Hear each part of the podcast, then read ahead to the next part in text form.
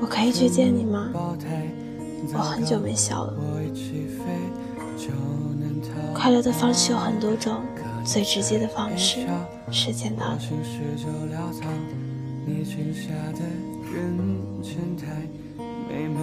没有谁离开谁会活不下去，但离开以后，就是会总感觉哪里不对劲，就像穿反了套头毛衣，看不出错处，却浑身都不舒服。小七和老狼分手后的第一百二十六天，他还是如同行尸走肉般的活着。以前的小七像是上满发条的机器人，给他两斤瓜子，他能陪你唠嗑唠两个小时，话题也不带重样的。而后老狼分手后，他慢慢变得安静了，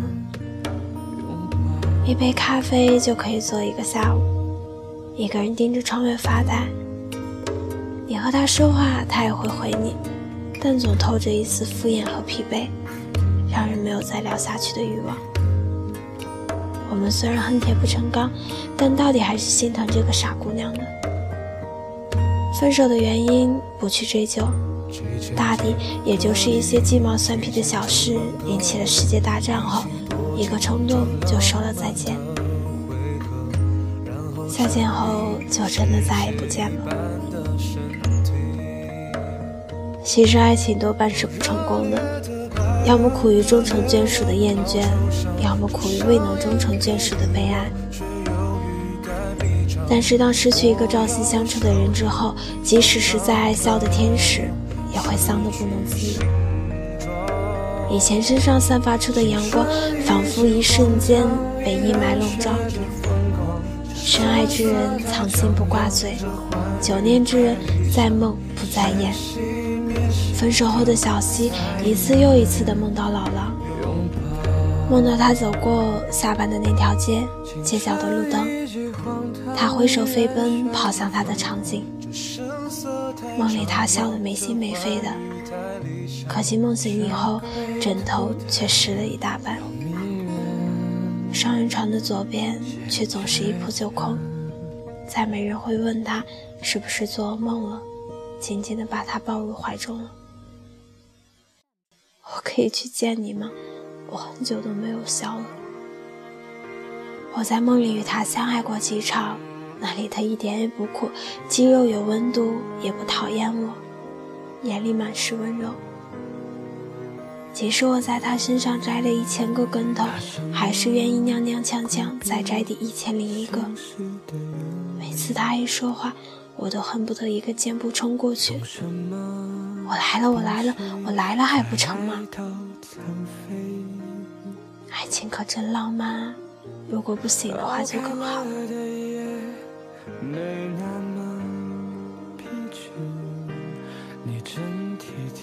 吹《琅琊榜》的时候，红颜旧的旋律一响，我的眼泪总是忍不住的掉下来。很多人都说，最催泪的场景是你还原出梅长苏就是林殊，在长亭里声泪俱下的问：“这明明有一颗痣啊，我记得这里有一颗痣的。”而让我最不能忘的，却是梅长苏终于承认后。你皇离去时，小心翼翼地回头问：“我还能去书斋再去看你吗？”在得到了肯定的答复后，他终于笑了起来，明媚如花。失而复得，才是那样惊喜，却也那样害怕失去。试过没有你的日子，才知道我根本没有自己想象中的那么坚强。黄小琥在歌里唱到：“没那么简单，就能找到聊得来的伴。”后来我才明白，找到一个最小陪君三千场，不诉离殇的人，原来是这么难的一件事情。那些年我们一起追过的女孩里，错过多次的沈佳宜，隔着电话和万千人群对柯景腾说：“被你喜欢过，很难觉得别人有那么喜欢我了。我以为你走以后，我还会爱上别人，后来遇到的形形色色的人，才发现都是你的影子。曾经被你捧在手心有多开心，现在一个人生活就有多难过。其实我没有特地在等你，只是你在我细细碎碎的梦里，在我荒芜已久的心上，我能看见你，却又看不清你。路上的行人每个都像你，无处不在是你，处处不在也是，只是别人都没有办法让我笑得那么开心。快乐的方式有很多种，最直接的就是见到你。前阵子在微博上看到个采访分手后情侣的视频，主持人说：“最后一次见面是什么时候？”女生：“两个月前吧。”和他擦肩而过。男生，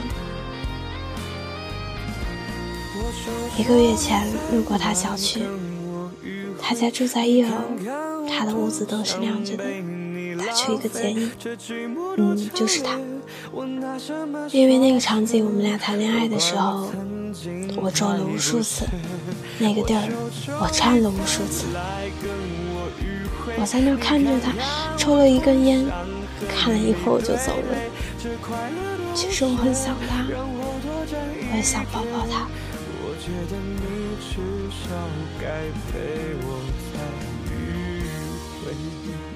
网易云音乐还在这里的热评中有一条这样的评论：每次看到弹幕里说某某某我喜欢你，就觉得那个人有病。告白为什么要来这种和他无关的地方呢？后来才明白，只有在你看不见的地方，我才敢说喜欢。都说一别两宽，各生欢喜。可是当深爱的人离开之后，真的很难像从前般欢喜。我受过最大的凌迟之刑，是分开后一次次想要见你的煎熬，是一遍遍回忆起曾经那段。一想你就能看到你的日子。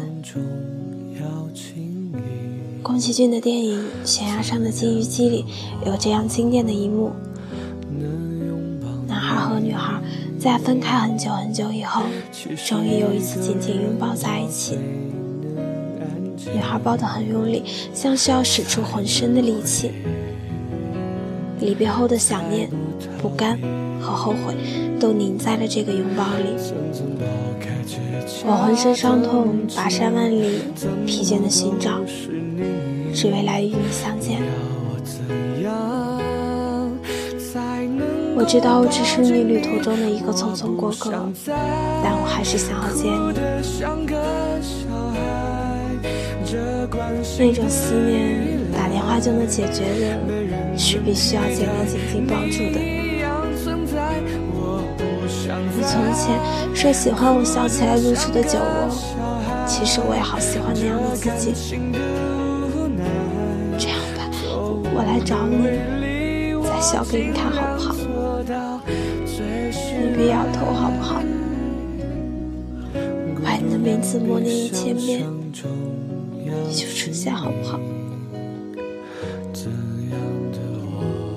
再见的时候，能不能抱抱我？那年的好多酸甜苦辣，还没来得及和你说。我可以去见你吗？我很久都没有笑了。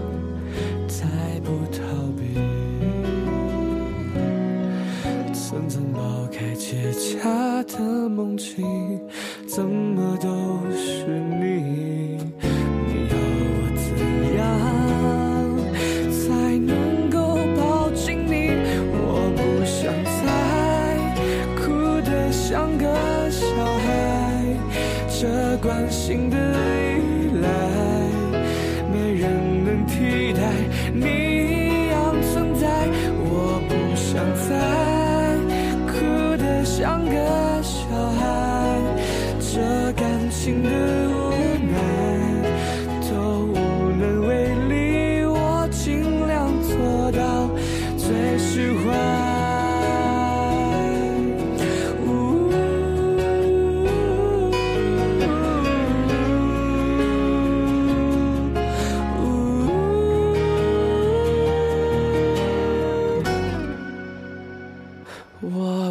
想再哭得像个小孩，这关心的依赖，没人能替代你一样存在。我不想再哭得像个小孩，这感情的。